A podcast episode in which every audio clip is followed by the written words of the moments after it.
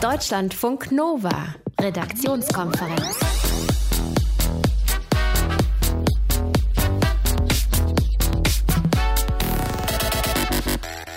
Ach, dafür muss man Twitter einfach lieben. Ihr habt es ja mitbekommen, ne? Martin Schulz will nun doch kein Außenminister werden. Und auf Twitter haben sie ganz, ganz schnell den Song Jein von Fettes Brot entsprechend geändert. Und jetzt kommt der Einsatz von Pascal Fischer, unserem Reporter. Bitte sehr. Steht die GroKo im Raum, wird mir schwindelig. Sag ich, will ich regieren, dann schwindel ich. Ich will sie, sie will mich. Das weiß sie, das was ich. Nur der Kevin Kühnert, der will das nicht und so weiter und so fort. Checkt bitte mal unseren Twitter-Account. Wir haben den Tweet, mit dem alles losging, geretweetet. Es ist wirklich sehr, sehr amüsant, was da so alles zusammenkommt. Mehr zum Rücktritt von Martin Schulz gibt's in einer halben Stunde hier bei uns in der Redaktionskonferenz von und mit unserer Korrespondentin in Berlin. Pascal Fischer ist da. Hallo. Ich gibt's auch. Hallo, Sonja Meschkat ist mein Name. Schönen guten Abend. Deutschlandfunk Nova. Alles für die Partei und wenn man am Ende selbst gar nichts mehr hat. Martin Schulz hat ja heute bekannt gegeben, dass er auf äh, das Amt des Außenministers verzichten wird. Es gibt eine schriftliche Erklärung von ihm, in der schreibt er unter anderem, wir alle machen Politik für die Menschen in diesem Land. Dazu gehört, dass meine persönlichen Ambitionen hinter den Interessen der Partei zurückstehen müssen. Wir sprechen darüber mit Nadine Lindner aus unserem Hauptstadtstudio. Nadine, was meint Martin Schulz denn mit den Interessen der Partei, die jetzt im Vordergrund stehen sollen? Tja, also diese ganze Logik, wir schauen uns das ja hier schon die ganzen Tage an und die ganze Logik geht eigentlich so, dass man weiß, wie aufgewühlt die Partei im Moment eh schon ist, ähm, durch diesen ganzen Unwillen in die GroKo zu gehen, äh, mit diesem Mitgliederentscheid quasi vor der Brust, wo man halt auch nicht so richtig weiß, wie diese 464.000 Mitglieder abstimmen werden. Ähm, und, und diese Mitglieder haben sich offensichtlich ziemlich, naja, ich sag's jetzt mal ganz salopp verarscht gefühlt dadurch, dass Martin Schulz ähm, zwar sechs sehr schöne Ministerien für die SPD rausgehandelt hat, aber dann auch gleichzeitig gesagt hat, ähm, ich möchte aber auch Außenminister werden. Also das heißt, ist, dass er sich auch nicht daran gehalten hat, was man sich vorher eigentlich äh, äh, auferlegt hatte, nämlich zu sagen, so, wir teilen jetzt die äh, Ministerien mit den anderen zwei Parteien, mit CDU und CSU, teilen wir auf und dann über Namen wird später gesprochen. Da hat er dann quasi, äh, hat sich nicht dran gehalten, hat gesagt, nein, ich will aber Außenminister werden, so. Und das Ganze kann dann natürlich so wahrgenommen werden, dass quasi, quasi Martin Schulz als Parteichef die SPD, die da eigentlich eh keine Lust drauf hat, in diese große Koalition rein verhandelt, reindrängt, nur damit er halt seine eigene eigenen Karriereambitionen verfolgen kann. So. Und dann hatte man natürlich wirklich auch Angst davor, dass am Ende die Genossen dann sagen so, nö, machen wir nicht mit, stimmen wir dagegen. Und äh, das, also, äh, falls dieser Mitgliederentscheid schief geht, das würde ein, ein Riesenproblem für die SPD sein. Und das wollte er offensichtlich mit diesem Harakiri-Manöver dann verhindern heute. Sigmar Gabriel, das ist ja der geschäftsführende Außenminister und Martin Schulz, die haben sich ja in den vergangenen Monaten, naja, ich formuliere es jetzt mal freundlich, voneinander entfernt. Also sie haben sich einfach nicht mehr gut verstanden. Wie viel Einfluss auf diese Entscheidung von Martin Schulz hat denn eigentlich Sigmar Gabriel? Oder gab es da noch andere Menschen im Hintergrund, die daran gearbeitet haben, was dann heute passiert ist? Ja, also ich glaube, dieser Streit zwischen Schulz und Gabriel, der ja zunehmend auch wirklich giftig und emotional ausgetragen wird über dieses Interview, was ja Gabriel, was heute Morgen veröffentlicht wurde, wo er der Partei aber auch Schulz Wortbruch äh, veröffentlicht hat, wo auch diese ganze Enttäuschung von Gabriel sichtbar wurde, das hat die Situation nicht besser gemacht. Aber ich glaube, allein ursächlich war sie nicht. Ich glaube einfach, dass der Druck auf Schulz, vor allem aus dem Landesverband Nordrhein-Westfalen, der in der SPD eine ganz wichtige Rolle spielt, weil ein Viertel der Mitglieder dort herkommen und es ist ganz ganz wichtig, wie diese Mitglieder abstimmen. Und Martin Schulz kommt halt auch daher. Die waren, die fanden das einfach nicht mehr tragbar, wie sich Schulz verhalten hat. Und da sind wohl im Parteivorstand am Mittwochabend, aber auch in der Fraktionssitzung dann am Mittwochabend, da sind dann wohl richtig die Fetzen geflogen. Und spätestens dann war eigentlich klar, so geht das nicht weiter. Wer wird denn jetzt Außenminister, wenn die große Koalition zustande kommt? Also macht es dann Sigmar Gabriel weiterhin? Warte, ich mach kurz die Glaskugel an. Gerne. ja. Also das ist im Moment noch sehr unklar. Es gibt zwei Varianten. Äh, die erste Variante ist, Sigmar Gabriel bleibt einfach Außenminister, weil er sagt, ich mache das gerne und er eigentlich auch mit Recht sagt, er macht es gut. Ähm, Umfragen sehen ihn, also auch unter der Bevölkerung sehen ihn als beliebten Politiker. Ob er das nach diesem giftigen Interview von heute Morgen noch kann, das weiß ich nicht. Und er hat ja auch in der Partei nicht nur Freunde. Ansonsten muss es halt jemand anderes machen. Und da sind die Reihen der wirklich ambitionierten, profilierten Außenpolitiker bei der SPD doch dünn gesät. Meine Einschätzung nach, aber das ist wirklich nur meine persönliche Einschätzung, versucht die SPD da jetzt irgendwie Ruhe reinzubringen und versucht diese, diese Personalfragen dann jetzt doch wirklich nach dem Mitgliederentscheid äh, zu klären und jetzt zu sagen, irgendeiner von uns wird's machen und wen das kaspern wir dann später aus. Martin Schulz verzichtet auf den Posten als Außenminister. Aktuelle Infos und Hintergründe dazu von unserer Berlin-Korrespondentin Nadine Lindner. Deutschlandfunk Nova. Redaktionskonferenz. Okay, also dass es bei Olympischen Winterspielen auch mal kalt sein kann, geschenkt. In Südkorea, da wo die Olympischen Winterspiele gerade sind, ist es nicht nur kalt, sondern auch windig. Und das bedeutet, gefühlt ist es noch viel, viel kälter als in Wirklichkeit. In Wirklichkeit heißt, es sind so bis zu minus 10 Grad. Und man muss sagen, die Athletinnen müssen da vorsichtig sein, Atemwege und so. Ne? Also es kann sein, dass ihr ein paar Sportlerinnen seht, die so ein weißes Teil im Mund haben. Das sieht so ähnlich aus wie bei einer Alkoholkontrolle von der Polizei. Hat aber damit gar nichts zu tun. Das ist ein Atemwärmer. Was der bringt und ob wir Hobbyläufer da vielleicht auch was von haben, das klären wir jetzt mit Pascal Fischer, unser Reporter, der kann uns da weiterhelfen. Pascal, wie funktioniert denn dieses Gerät?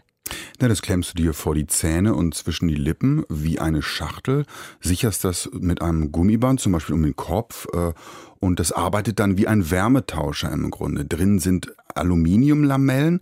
Wenn du also ausatmest, dann atmest du ja warme, feuchte Luft aus. Also erwärmen sich diese Lamellen und sie halten auch diese Feuchtigkeit im Gerät zurück. Und ein Sportler verliert so einfach weniger Feuchtigkeit äh, durch seine äh, Schleimhäute durch.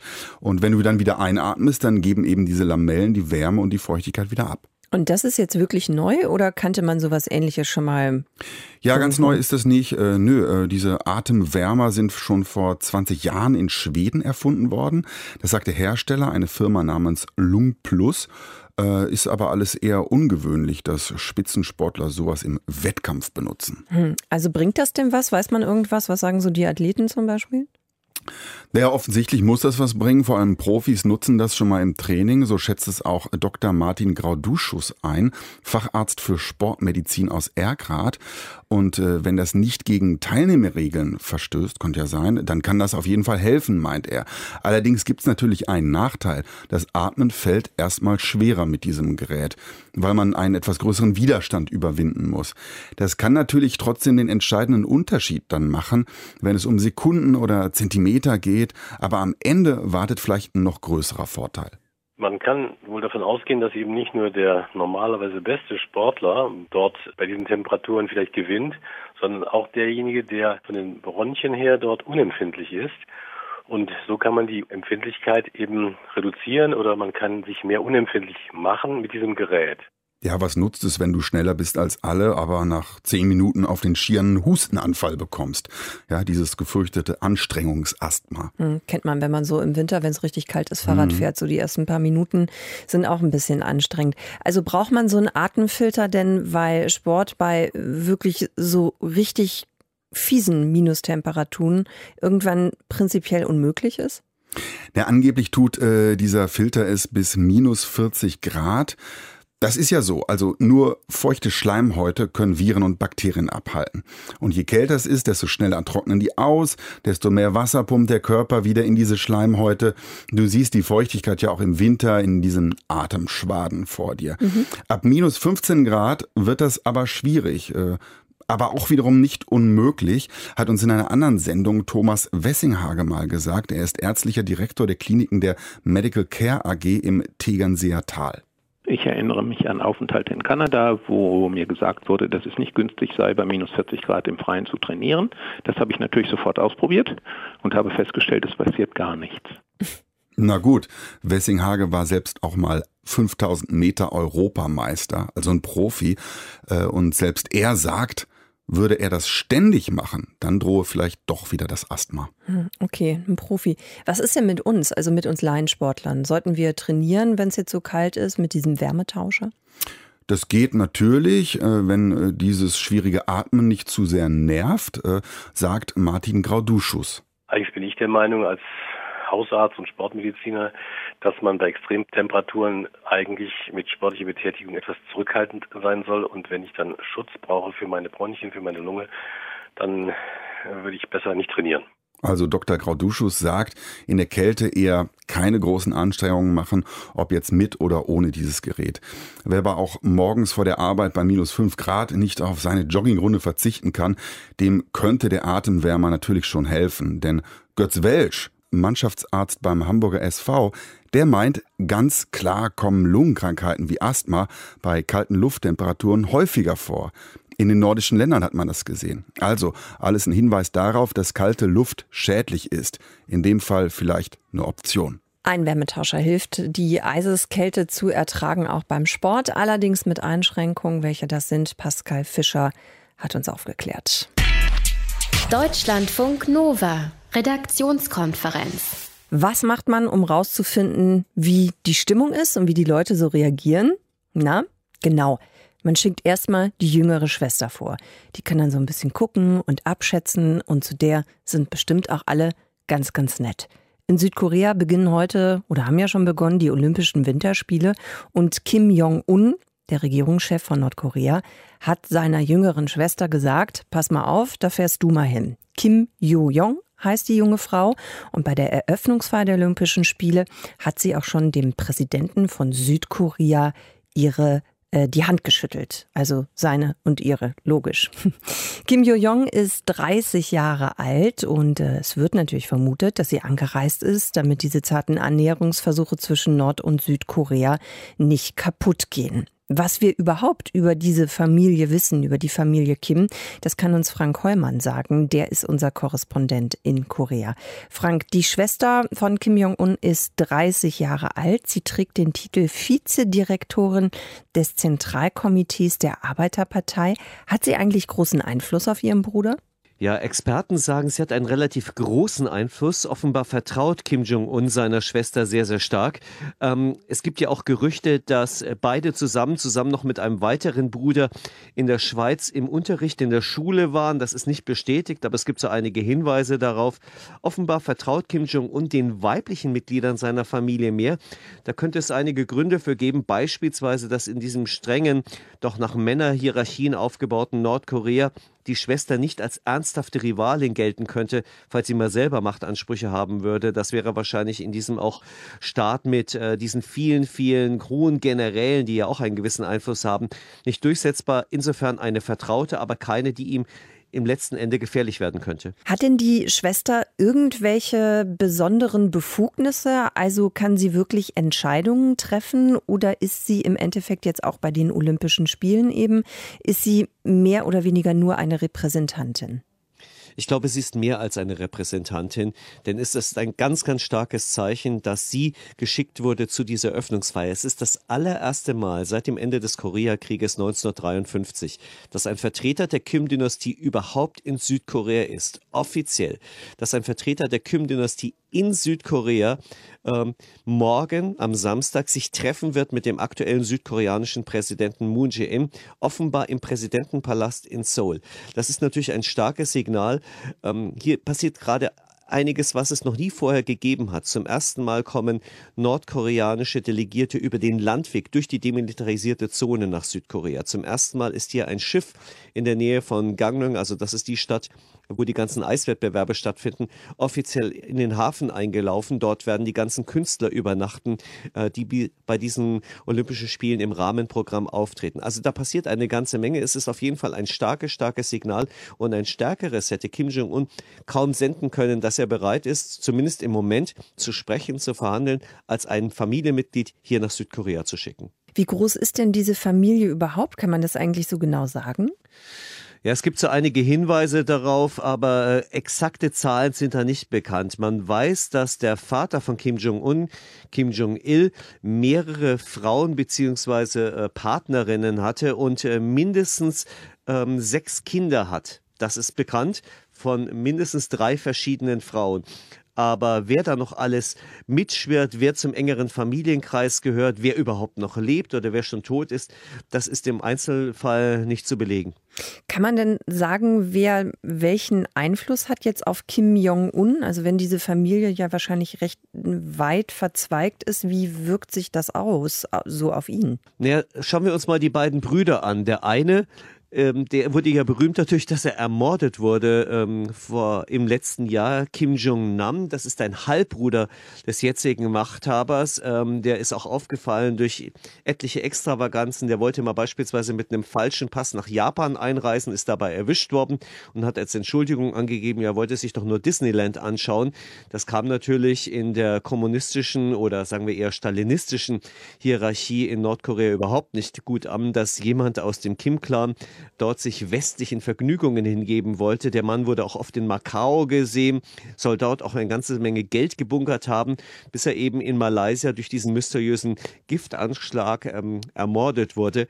Also der hatte sicherlich keinen Einfluss darauf. Und dann gibt es noch einen weiteren Bruder vom Machthaber Kim Jong-un, der soll auch mit dabei gewesen sein, als alle drei zusammen mit der Schwester in der Schweiz im Unterricht waren. Aber dieser Bruder wurde wohl vom Vater als viel zu weich, als weiblich angesehen und deswegen von vornherein von äh, der Machtfolge ausgeschlossen. Und so blieb am Ende dann als ähm, männliches Mitglied nur noch Kim Jong-un äh, übrig und der wurde vom Vater offenbar direkt darauf vorbereitet. Der wurde ja schon im Kindesalter in Admirals- oder Generalsklamotten gesteckt, um äh, sich darauf vorzubereiten. So sagt es jedenfalls äh, die Gerüchteküche.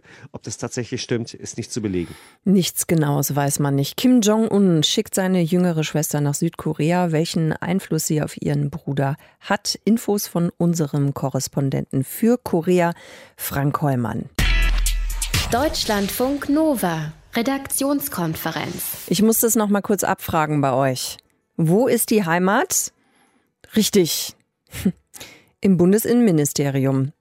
Dort soll ja ein neues Heimatministerium entstehen. Horst Seehofer, sehr wahrscheinlich bald Bundesinnenminister, will sich darum kümmern. Alle regen sich darüber auf, weil dieser Begriff Heimat ist ja umstritten. Ne? Entweder wird er von rechts vereinnahmt oder von links kaputtgetreten. Bevor wir jetzt alle vor lauter Schnappatmung keine Luft mehr bekommen, gucken wir doch einfach mal nach Bayern. Da gibt es das nämlich schon längst, ein Heimatministerium auf Länderebene, seit 2014 mit Markus Söder an der Spitze. Unser Korrespondent Tobias Krone weiß mehr darüber und kann uns auch sagen, was es gebracht hat. Tobias, mit dem Heimatministerium sollten in Bayern ja ländliche Räume aufgewertet werden. Was heißt denn das übersetzt und vor allen Dingen hat es funktioniert? Ja, Bayern ist ja ein Flächenland, also mit sehr vielen ländlichen Gebieten und ähm, da gibt es natürlich auch strukturschwächere Räume, muss man sagen. Also es ist, geht da überall leicht aufwärts tatsächlich, in Oberfranken oder auch in Niederbayern, im Bayerischen Wald, dort wo wenig Städte sind. Da geht's aufwärts bei den Geburten, bei der Zuwanderung, bei dem erwirtschafteten Geld, auch das äh, so die Wirtschaft äh, verdient hat und auch mit den Jobs. Allerdings ähm, muss man sich fragen, steht da das Heimatministerium dahinter, das es ja seit 2013 gibt? Ähm, denn schon damals äh, war in vielen Bereichen relativ starkes Niveau vorhanden. Also überall in Bayern ist quasi Vollbeschäftigung, kann man sagen. Zusätzlich erklärt sich äh, das kräftige Plus 2015, äh, das man in Bayern auch so feiert an der Bevölkerungsentwicklung, natürlich auch durch die Geflüchteten, die hier zugezogen sind, wie überall in Deutschland. Das heißt, das sind jetzt eher so diese wirtschaftlichen Aspekte, wenn ich dich richtig verstanden habe. Worum ging es denn noch bei diesem Heimatministerium? Also was sollte noch verbessert werden? Es ging vor allen Dingen dem Heimatministerium um ein besseres Internet, ähm, also ein schnelleres Internet. Da hat Bayern tatsächlich ein bisschen mehr getan als andere Bundesländer, über vier Milliarden in eine Breitbandoffensive gesteckt, um damit äh, schnelles Internet auf dem Land zu fördern. Auf der anderen Seite möchte man natürlich auch, dass in andere Infrastrukturen investiert wird äh, und die lohnen sich auf dem Land oft nicht. Also zum Beispiel ähm, besseres Handynetz und da fördert das Land. Ähm, diese Räume mit besonderem Handlungsbedarf, sagt man da, ja mit bis zu 90 Prozent. Das sagt sogar die Opposition, ist ziemlich gut. Das Problem ist nur, dass äh, Heimatminister Markus Söder diese Räume jetzt auf äh, ja fast die Hälfte von Bayern äh, angewendet hat äh, und somit äh, kriegen jetzt mehr Regionen diesen Zuschuss. Allerdings dieser Zuschuss bleibt gleich und so bleibt natürlich für alle dann weniger am Ende. Aber braucht man dafür jetzt unbedingt ein Heimatministerium? Also ich meine, hätten das nicht auch andere Ministerien übernehmen können? Das stimmt. Und damit kommen wir natürlich so ein bisschen zu dem Image-Aspekt dieses Ganzen. Die Provinz oder ja, diese äh, ländlichen Räume werden natürlich direkt angesprochen mit diesem Begriff Heimat.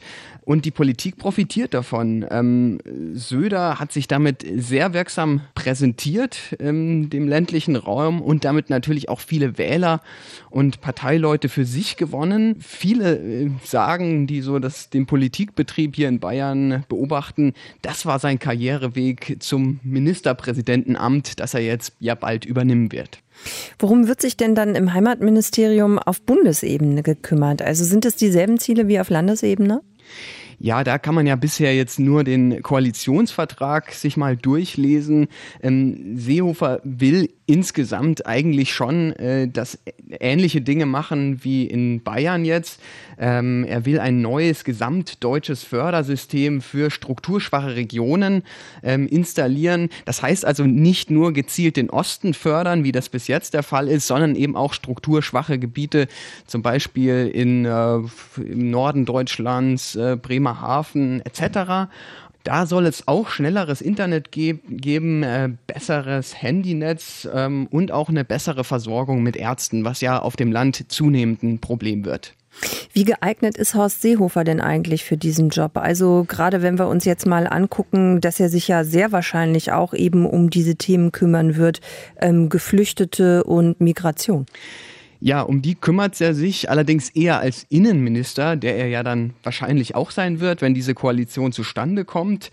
Ähm, da kann man nach Bayern gucken und ja sehen, äh, da ist Bayern ziemlich zwiegespalten. Also auf der einen Seite gäbe es eigentlich relativ gute Integrationsmöglichkeiten. Zum Beispiel diese Übergangsklassen, die darf man in Bayern dürfen Geflüchtete bis 21 Jahren besuchen. Das ist also besser als in anderen Bundesländern.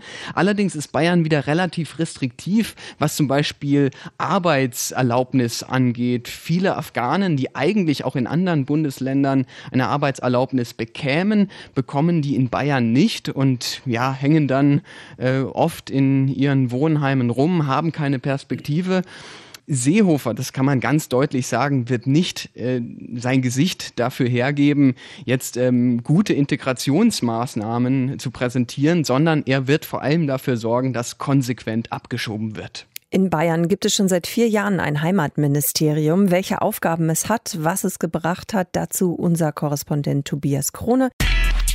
Deutschlandfunk Nova, Redaktionskonferenz. Entweder hat er richtig krass geschwitzt oder irgendjemand hat den vorher mit so einem Öl, das wärmt, eingeschmiert. Respekt auf jeden Fall für den Athleten aus Tonga im Südpazifik.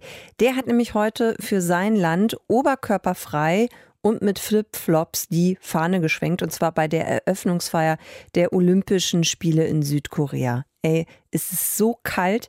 Die Athleten haben Wärmepads in ihren Jacken, habe ich gelesen und gehört. Und wie kalt es wirklich ist und was sonst noch geht bei diesen Olympischen Spielen. Dirk Walzdorf ist unser Reporter in Pyeongchang. Dirk, wie kalt war es denn jetzt bei der Eröffnungsfeier auf dem Thermometer und gefühlt?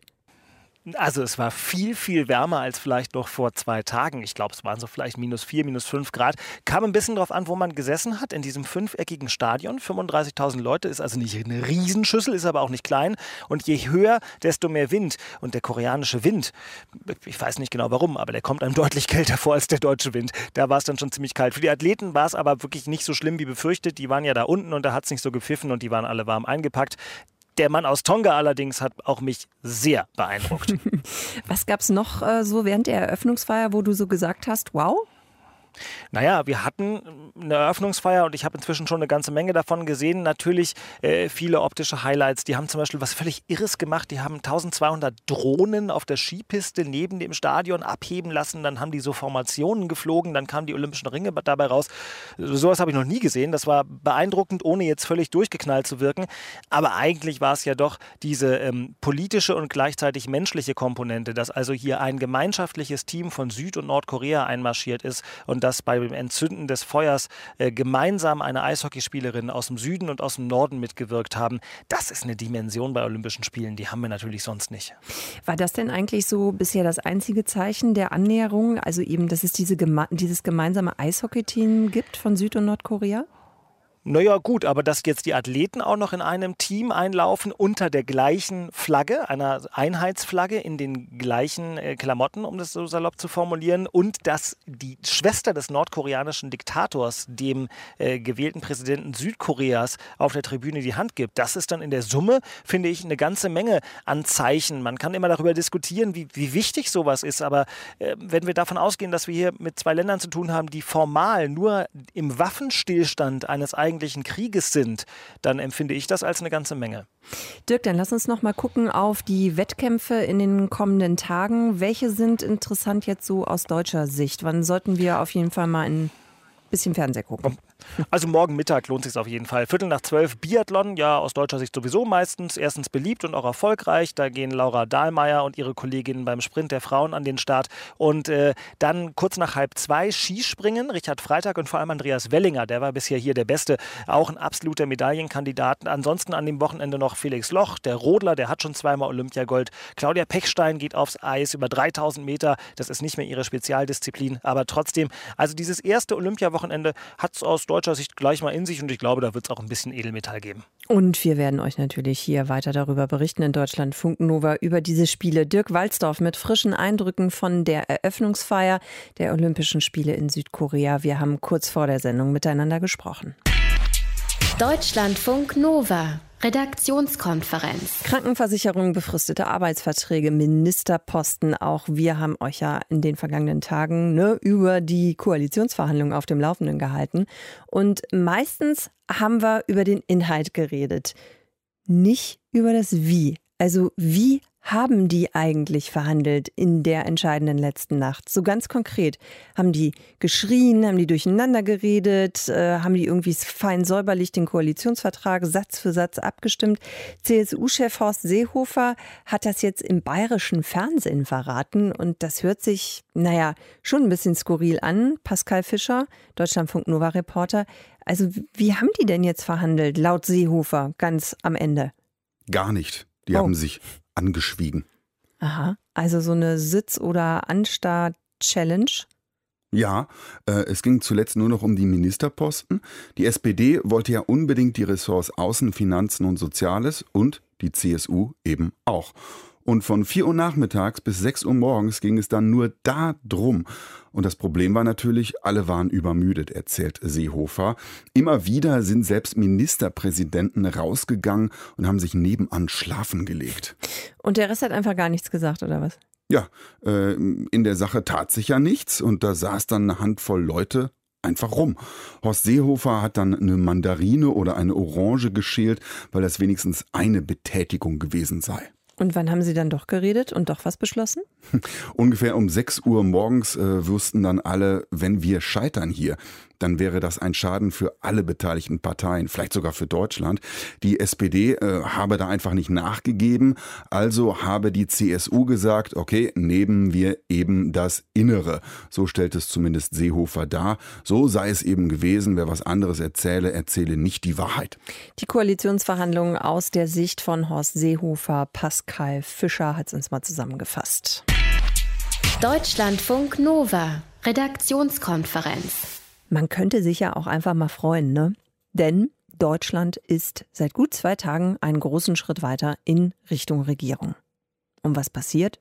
Es wird kritisiert, es gibt Ärger, es gibt Wut und eine große Fraktion von den Menschen, die sagen, das hätte man doch viel, viel besser machen können. Dass sich jemand wirklich freut, also so zufrieden ist. Nee, gibt's nicht. Offenbar gibt es überall nur Verlierer. Zumindest reden alle vom Verlieren. Und wer ist schuld daran? Nee, nicht Angela Merkel, auch nicht Martin Schulz. Wir sind schuld. Wir alle, meint unser Reporter Stefan Beuting. Und er erklärt euch auch, warum. Wenn es sowas gibt wie ein Fass für unpassende und deshalb körperlich schmerzhafte Begriffe, dann war das heute Morgen bei mir bis an den Rand gefüllt. Da fehlte nur noch ein Loser. Das Flensburger Tageblatt macht nach dem Abschluss der Koalitionsgespräche einen großen Verlierer aus. Ach, zum gefühlt tausendsten Mal in den letzten Wochen nennt hier irgendjemand irgendjemanden einen Verlierer. Loser, Loser, Loser, Loser. Im Januar zum Beispiel die Schlagzeile Bürger sehen SPD als Verliererin der Sondierungen. Hatte das Meinungsforschungsinstitut YouGov gefragt, wer hier der Loser war. Loser. Oder gestern die CDU. Wer das Finanzministerium verliert, der ist ein Loser. Oh, CDU, du Loser. Man kann das mit dem Verlierer natürlich auch größer ziehen, wie das Meinungsforschungsinstitut Kantar Emnit. Die haben nach ihrer Umfrage in 2017 Martin Schulz gekürt als Gewinner der Wahl zum Verlierer des Jahres. Na? Loser. Aber langsam, langsam, bevor sich jetzt alle, die nicht Martin Schulz heißen, freuen, nee, einmal Google nach Verlierer fragen und dann die drei zuerst vorgeschlagenen Bilder bestaunen. Auf den ersten beiden Bildern jeweils Sigmar Gabriel. Loser. Und auf dem dritten Merkel, Seehofer, Schulz. Ach, alles Loser. Aber ganz ehrlich, was soll das? Was ist das für ein krankes Spiel? Die Uni Glasgow hat herausgefunden, dass die Schotten die meisten Wörter für Schnee haben. Mehr als die Inuit. 421. Weil eben Wetter für sie so eine große Bedeutung hat. Und wir mit unserem Loser-Fetisch? Lächerlich. Auf der Strecke bleiben, das Nachsehen haben, eine Schlappe erleiden, ins Hintertreffen geraten, verlieren, verkacken, versemmeln. Egal wie du dich anstrengst, es werden wohl nicht mehr als mickrige 30. Und das ist doch lachhaft. Wenn wir weiterhin unser politisches Spitzenpersonal allesamt als Verlierer bezeichnen wollen, dann müssen wir den Weg auch konsequent zu Ende gehen. Dann brauchen wir mehr Synonyme. Loser, Loser, Loser. Damit denjenigen, die immer so gut wissen, wer wann gegen wen verliert, nicht die Begriffe ausgehen, wie zum Beispiel dem interessierten politischen Beobachter. Ja, die haben nicht gut verhandelt. Insgesamt, da wäre mehr drin gewesen. Deutlich mehr. Im Volksmund auch Klugscheißer, der dabei selbst natürlich nichts zu verlieren hat. Oder aber der Parteifreund. Aufgrund der Verhandlungen denke ich, wir sollten danach über einen Generationswechsel nachdenken. Der macht das mit dem Loser-Labeln vor allem für sich und für seinen nächsten Karrierestep. Loser. Wenn dieses ständig nach dem Verlierer suchen psychoaktiv wäre, sagen wir mal wie ein Likörchen, wir wären dauerbreit und hätten alle Schrumpfleber. Und wir merken das ja gar nicht mehr. Wir framen eine Verhandlung als Leichtathletik-Event. Dabei ist das doch das falsche Bild. Es geht nicht in erster Linie darum, kurz vorm Ziel die Brust rauszustrecken oder Erster oder Zweiter zu werden. Es geht um das gemeinsame Ringen nach einer guten Lösung. Und dann darum, den Konsens zu feiern. Hä? Ja, klar. Weil das ständig nach dem Verlierer suchen nicht nur kurz- und mittelfristige Folgen hat, sondern auch langfristige. Weil es ja immer viel weniger Gewinner und viel mehr Verlierer gibt. Stell dir vor, unsere Politiker fangen an daran zu glauben, dass sie Verlierer sind. Ja, das wäre dann Self-Fulfilling Prophecy. Ich bin ein Loser. Nein, aber das bist du nicht. Also, wir müssen was unternehmen, bevor es zu spät ist. Ob das jetzt gleich eine Grundgesetzänderung wird oder erstmal eine Hashtag-Debatte, ich weiß es nicht. Jedenfalls wären das hier schon mal drei Ideen. Erstens, Stimme abgeben für Verlierer. Zum Beispiel bei der nächsten Wahl zum Unwort des Jahres. Zweitens, von China lernen und die Grenzen der Meinungsfreiheit etwas, hm, sagen wir mal, enger setzen und einfach mal für einen Monat die Loser-Begriffe im Netz blocken. Und drittens, der geht an Funk und Presse, vielleicht ein Steuersatz, sagen wir mal 20 Prozent, auf das Honorar von politischen Kommentatoren, die mal wieder irgendwen oder irgendwas als Verlierer ausgemacht haben. Und ich persönlich finde ja, Deutschland als Ganzes und wir als Gesellschaft, wir machen oft einen sauguten Job. Das sagen übrigens auch Leute von außerhalb. Und unsere Politiker, die schneiden im internationalen Vergleich auch ganz gut ab. Ganz ehrlich, Verlierer sehen anders aus. Sau gut, you Loser. Was ist das für ein krankes Spiel? Überall nur Loser. Unser Reporter Stefan Beuting ist damit nicht einverstanden. Deutschlandfunk Nova Redaktionskonferenz. Warum können wir laufen? Weil andere es uns vorgemacht haben. Wer genau und warum eine bestimmte Theorie jetzt gerade in Frage gestellt wird, das erfahrt ihr in unseren Highlights aus den Wissensnachrichten von heute und die bekommt ihr von Anna Berling. Deutschlandfunk Nova. Wissensnachrichten. Vor langer, langer Zeit wagte sich ein mutiger Fisch an Land, lernte laufen und aus ihm entwickelten sich dann laufende Landtiere. So war bislang die Vorstellung. Doch Forscher aus New York sagen jetzt, dass das anders gelaufen ist. Sie gehen davon aus, dass sich die Grundlagen des Laufens schon früher entwickelt haben, und zwar noch unter Wasser am Meeresgrund. Das schließen sie aus Untersuchungen an kleinen Rochen. Diese Fischart schwimmt vorwärts, indem sie ihre großen Brustflossen abwechselnd rechts und links bewegt. Außerdem können kleine Rochen auf dem Meeresboden mit ihren kleinen Beckenflossen quasi laufen. Dafür greifen sie offenbar auf die gleichen Nerven und Erbanlagen zurück wie laufende Landtiere. Aus genetischen Analysen schließen die Forscher, dass die Rochenart und die Landtiere einen gemeinsamen Vorfahren haben, der vor rund 420 Millionen Jahren unter Wasser gelebt hat und dort mit dem Laufen angefangen hat. Es ist ein medizinischer Durchbruch. Forschern ist es zum ersten Mal gelungen, menschliche Eizellen im Labor reifen zu lassen. Das hatte bislang nur bei Mäusen geklappt. Das Verfahren könnte in Zukunft einmal Frauen mit unerfülltem Kinderwunsch helfen, zum Beispiel Frauen oder Mädchen in der Pubertät mit Krebs, die eine Chemotherapie machen müssen, oder Frauen, bei denen eine Hormonbehandlung für eine künstliche Befruchtung nicht anschlägt. Die Forscher aus Großbritannien und den USA haben Material aus den Eierstöcken von gesunden freiwilligen Spenderinnen entnommen. Danach haben sie es mit Hilfe besonderer Nährlösungen und Proteine geschafft, unreife Eizellen in reife umzuwandeln. Die können theoretisch von Spermien befruchtet werden. Die Forscher sagen selbst, dass ihr Verfahren nur ein erster Schritt ist. Es muss noch geprüft werden, ob es sicher ist. Bis es tatsächlich eingesetzt werden kann, dauert es wahrscheinlich noch Jahre. Bestimmte Medikamente, Batterien, Putzmittel, Pflanzenschutz und Flammschutzmittel, das alles lässt sich häufig nur mit Hilfe von Substanzen herstellen, die Phosphor enthalten. Und das kann gefährlich sein, denn dafür muss aus Phosphat erstmal der hochgiftige und entzündliche weiße Phosphor gewonnen werden. Weiterverarbeitet wird der dann oft zusammen mit Chlor, das auch ziemlich gesundheits- und umweltschädlich ist. Forscher vom MIT in den USA haben jetzt wohl eine Möglichkeit gefunden, diese Gefahren zu umgehen. Sie haben phosphorhaltige Substanzen direkt aus einem ungefährlichen Phosphatsalz gewonnen und konnten damit ein Blutdruckmedikament und einen Teil einer Batterie herstellen. Deshalb sind die Forscher optimistisch, dass sie ihre Methode auch nutzen können, um andere Produkte auf weniger gefährliche Art und Weise herzustellen. Deutschlandfunk Nova. Oh Mann, ich muss schon lachen, weil diese Geschichte so irre ist. Also ähm, Thema Sicherheit im Flugverkehr, Luftverkehr, nicht Flugverkehr, Luftverkehr stimmt auch. Also nehmen wir das. Sicherheit im Luftverkehr. Wir sind natürlich dafür und wir sind auch dafür, dass eine Airline sagt, Dein Hamster darf nicht mitfliegen, obwohl wir dir das vorher zugesagt haben. Spül ihn halt einfach im Klo runter naja, es war jetzt ein Gag, dass wir dafür sind, ne? Aber wir brauchen so, ein, so, so, so, so eine Metaebene für diese Geschichte. Also, es äh, ist tatsächlich passiert einer Frau und ähm, ja, die, die wollte einen Hamster sogar legal mitführen in einem Flugzeug. Also Pascal Fischer, bevor das hier jetzt noch weiter wirr wird bei mir, erzähl uns mal die ganze Geschichte. Ja, das alles ist der Amerikanerin Belen Aldecosea im vergangenen November passiert. Die ist 21 Jahre alt und die wollte angeblich von Baltimore nach Südflorida nach Hause fliegen mit ihrem Zwerghamster Pebbles, einer Hamsterdame. Das berichtet der Miami Herald. Aber Spirit Airlines, also die Fluglinie, hat gesagt, nö, der darf nicht mit an Bord.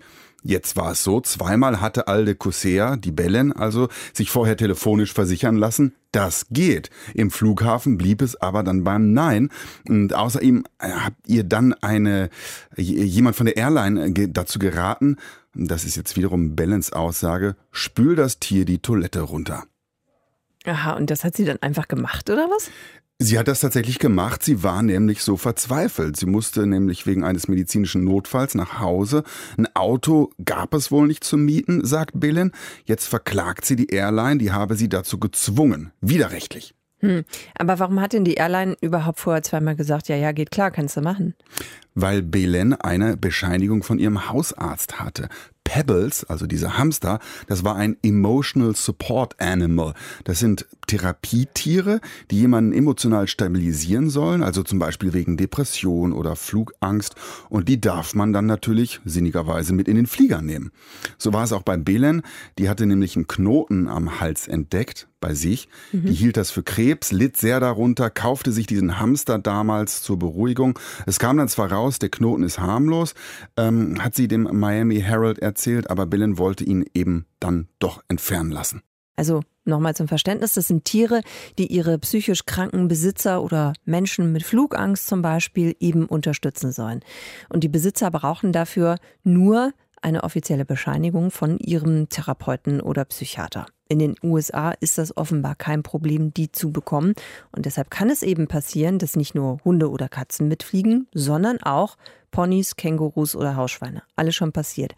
Das klingt für uns erstmal erstaunlich. Wir lassen uns das Ganze mal einordnen von Iris Rühl. Die ist Assistenzhundetrainerin und bildet auch Hunde aus, die psychisch kranke Menschen unterstützen. Iris, wie wichtig ist es denn für diese Menschen, dass sie ihren Assistenzhund zum Beispiel immer dabei haben, also auch während sie im Flieger sitzen? Also gerade für psychisch Kranke, die einen Assistenzhund haben, ist es natürlich wichtig, dass der Hund dabei ist, weil dieser Assistenzhund hat ja eben auch spezialisierte Aufgaben, den Menschen zu helfen. Und das kann er nur dann, wenn der Hund auch da ist. Und ähm, die Assistenzhunde haben ja ihre Berechtigung darin, dass sie den Menschen dabei helfen, zum Beispiel bei Ängsten diese auszuhalten, was jetzt bei Flugangst auch so wäre. Und gerade bei dem Beispiel wäre es ja auch sehr schräg, wenn der Hund gegen Flugangst nicht in der Flugkabine wäre. Da macht er ja wenig Sinn. Aus dem Transportraum kann der nicht helfen. Macht der Hund denn dann auch ganz konkret was oder geht es wirklich nur darum, dass das Tier einfach in der Nähe ist? Nee, der macht auch ganz konkret was. Also es ist ja so, dass alleine das basalste Beispiel ist, wenn ich fünf Minuten den Hund streichel, schüttet mein Körper ein Hormon aus, was sich Oxytocin nennt. Das ist ein Kuschelhormon. Das ähm, schüttet zum Beispiel auch eine stillende Mutter aus. Also das ist ähm, total positiv für uns Menschen. Und allein schon nur die Fellberührung löst das aus. Dann ist es so, dass der Hund natürlich Aufgaben haben kann, wie Leute ähm, bei Angst zu beruhigen und das aktiv macht dass er ähm, die Leute ablenken kann, dass er einfach auch einen Schutz gibt. Also das sind ganz viele variable Aufgaben, die ich dem Hund beibringen kann, die er dann auch eben zeigt in dem Moment. Warum kann man denn diese speziell ausgebildeten Hunde jetzt nicht zum Beispiel äh, in Boxen im Gepäckraum mitfliegen lassen? Wäre ja theoretisch möglich. Wäre möglich, gibt es zwei Gründe für. Ein Assistenzhund ist relativ teuer. Das heißt, ich möchte dieses Tier natürlich schützen, wenn ich einen Hund habe, der zwischen 10.000 und 25.000 Euro in der Ausbildung gekostet hat. Also das ist jetzt bei den Emotional Animals nicht ganz so wichtig. Aber ein wirklicher Assistenzhund kostet sehr viel Geld in der Ausbildung. Und ähm, das zweite Problem ist, dass und eben das Ausschlaggebende, dass diese Tiere in den Boxen ja auch nicht besonders gut behandelt werden oft. Mag da auch Ausnahmen geben, aber man hört oft genug davon, dass ein Hund da eben nicht allzu schön, sondern eher wie ein Gepäckstück herumgereicht wird, was den Hunden eben auch Traumatisierungen zufügen kann. Und ein traumatisierter Hund kann nicht mehr beschützen. Du bist jetzt keine Expertin für Hamster oder Hühner oder Hausschweine, aber ähm, lässt, sich, lässt sich das denn bei denen genauso rechtfertigen, also wie es eben in den USA häufiger passiert, dass die auch mit an Bord sollen und können zur emotionalen Unterstützung? Wenn es ein Assistenzschwein wäre, was darauf ausgebildet wurde, diesen Menschen aktiv zu unterstützen, spricht da nichts gegen. Ich habe noch nie von einem Assistenzhuhn oder Assistenzhamster gehört, wobei ich bei beiden auch schon die Lebensdauer als einschränkend sehe und auch die ähm, persönliche Bindung zu Menschen. Hunde haben eben die ganz persönliche Eigenschaft, dass die von der Sozialisierung ganz besonders auf uns Menschen reagieren. Das ist einfach von der Evolution so gedacht mittlerweile, dass wir Spezies Mensch und Spezies Hund ganz speziell aufeinander reagieren und agieren und diese Hunde ganz speziell mit uns kommunizieren auf eine Weise, wie das sonst keine andere Tiergattung kann. Was nicht dagegen spricht, dass man nicht ein Schwein so ausbilden könnte. Aber ich glaube, dass da einem Huhn und ähm, oder auch einem anderen Tier da große Grenzen gesetzt sind. Es haben ja auch schon Leute versucht, äh, einen Igel oder einen V mit an Bord zu nehmen. Werden solche Tiere vielleicht auch vermenschlicht? Also wenn man ihnen und den Besitzern eben jetzt solche Sonderrechte einräumt? Ich weiß nicht, ob man das Vermenschlichung nennen kann. Ich denke, dass die Besitzer ihr Tier vermenschlichen und da viel mehr drin sehen, als es eben auch hergibt. Und ich glaube einfach, dass das ganz praktische Gründe hat. Die wollen ihr Tier nicht zu Hause lassen, wollen es nicht in im eben dem Flugzeugkörper transportiert wissen, sondern es bei sich wissen, was ich verstehen kann, wenn man weiß, wie Tiere transportiert werden. Aber ähm, ich glaube nicht, dass es per se eine Vermenschlichung ist. Und die Flugzeugfirmen werden da wahrscheinlich eher wirtschaftliche Gründe haben oder eben Werbegründe oder sonst welche Gründe. Ich weiß nicht, wie das in den USA ist, ob man dann gleich wieder verklagt wird oder sowas. Ich, ich glaube, in Deutschland gibt es das jetzt nicht. Da habe ich noch nie von einem Flugigel gehört. Wobei es ja auch die Frage ist, man darf ja einen Hund bis sieben Kilo als Handgepäck transportieren, dann ist die Frage, warum darf ich nicht meinem Hamster auch als Handgepäck transportieren, könnte man genauso fragen. Ja, muss man sich irgendwie entscheiden. Entweder Hamster Handgepäck oder ein Assistent Hamster. Emotional Support Animals sollen Menschen, die psychisch krank sind, helfen. Manchmal dürfen die Tiere auch mit ins Flugzeug. Ob es immer sinnvoll ist, das hat uns Iris Rühl eingeschätzt. Die bildet auch Hunde aus, die psychisch kranke Menschen unterstützen. Deutschlandfunk Nova Redaktionskonferenz. Die schlimmste Verletzung für jeden Profisportler ist der Kreuzbandriss. Also wenn das passiert, dann äh, geht erstmal sehr lange überhaupt nichts. Felix Neureuter kennt der Skifahrer, der hatte ja mal fest damit geplant, zu den Olympischen Winterspielen zu fahren, ne, nach Südkorea und dann Kreuzbandriss. Obwohl er als Spitzensportler natürlich optimal betreut wird, hat es eben am Ende dann doch nicht gereicht. Ähm, alle anderen Athletinnen und Athleten, die jetzt gerade in Südkorea sind, für die hat es eben schon gereicht. Aber auch bei denen muss man sagen, viele schaffen das nur, weil eben die medizinischen Möglichkeiten mittlerweile so gut sind, dass die Sportler und Sportlerinnen auf den Punkt richtig fit gemacht werden können. Wie viel da mittlerweile äh, geht, darüber habe ich gesprochen mit Götz Welsch, der ist Mannschaftsarzt vom Hamburger SV. Ähm, Götz, es gibt äh, Schätzungen, wie viele Sportler ihre Teilnahme an den Olympischen Spielen der modernen Sportmedizin verdanken? Wie sehen die aus? Also wirkliche Schätzungen gibt es da definitiv nicht dazu. Man kann das nur so grob, sagen wir mal, ähm, ja, erahnen, dass es natürlich einige gibt, die durch die moderne Sportmedizin, durch irgendwelche Operationen oder durch irgendwelche Behandlungen eben da rechtzeitig äh, fit sind. Auf der anderen Seite gibt es natürlich auch andere, die eben nicht rechtzeitig fit geworden sind. Ähm, und äh, ja, aber es wird definitiv den einen oder anderen Sportler geben, der nur durch wirklich moderne und sehr fortschrittliche Behandlungsmethoden ähm, in Südkorea am Start sein kann. Was heißt das denn überhaupt genau, moderne Sportmedizin? Also du hast ja gerade schon gesagt, ne, es gibt dann irgendwie OPs, ähm, es gibt vielleicht auch nochmal spezielle Behandlungen, aber was bedeutet das genau? Also bekommen die dann ein extra gutes, ausgearbeitetes Reha-Programm zum Beispiel, wenn die verletzt sind? Definitiv bekommen sie das. Und zum anderen bei so Veranstaltungen wie den Olympischen Spielen ist natürlich das Wichtigste, die Sportler ähm, auf den Punkt dahin zu bekommen. Das ist ja im Gegensatz jetzt zum Beispiel bei Fußballspielern, die jedes Wochenende irgendwo ihre Leistung bringen müssen in der Bundesliga, ist es ein ganz anderes Konzept, auch im sportmedizinischen Bereich natürlich. Wenn man jetzt so eine Großveranstaltung hat im Jahr wie die Olympischen Spiele, ist natürlich gerade bei so dauerhaften Problemen, die eben auch leider Sportler häufig haben, ähm, ist es leichter für uns, wirklich gezielt auf ein Ereignis hinzuarbeiten. Und dann ist es definitiv so, dass da wirklich alles unterworfen wird, in Anführungszeichen, und dass alle äh, Programme, Trainingsprogramme, ähm, sportmedizinisches Vorgehen, Reha-Maßnahmen, Physiotherapie, Krafttraining ähm, wirklich genau auf dieses eine Ereignis abgezielt sind. Welche Verletzungen machen den Athleten denn im Wintersport am meisten zu schaffen?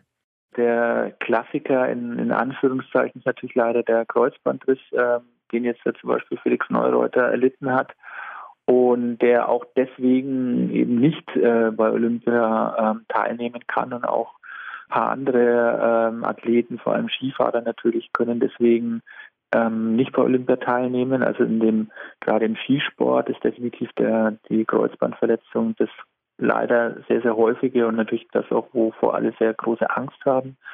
In anderen Disziplinen, ähm, wie zum Beispiel im Skispringen, auch im Rodeln, ähm, gibt es häufig Rückenbeschwerden, ähm, die wiederum den Sportlern da zu schaffen machen. Und da handelt es sich aber meistens dann eben nicht so häufig um die akute Verletzung, sondern eher um so dauerhafte äh, Beschwerden. Die Sportmedizin äh, forscht ja auch daran, wie so ein Comeback von einem Skistar jetzt zum Beispiel von äh, Neureuter im Endeffekt noch schneller funktionieren könnte. Und ja. ähm, es gibt so Forschungen äh, für so ein selbstheilendes Kreuzband oder nachwachsende Knorpel. Wie weit ist denn die Forschung da?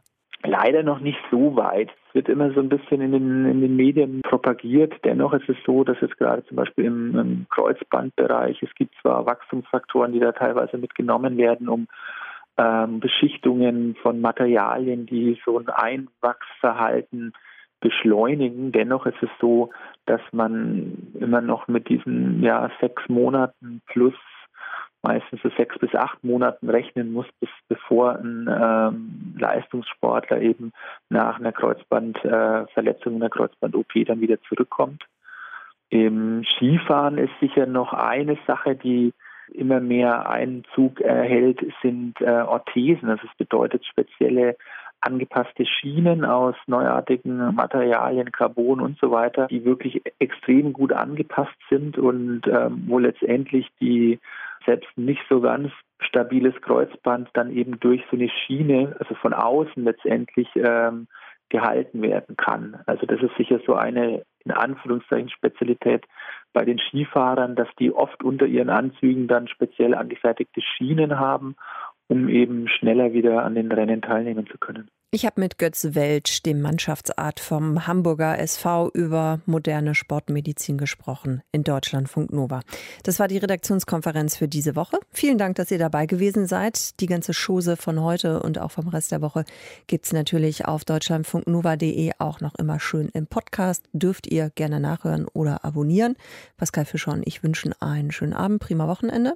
Tschüss. Und bis bald. Mein Name ist Sonja Meschka. Ciao. Deutschlandfunk Nova, Redaktionskonferenz. Montag bis Freitag ab 18.15 Uhr. Mehr auf deutschlandfunknova.de.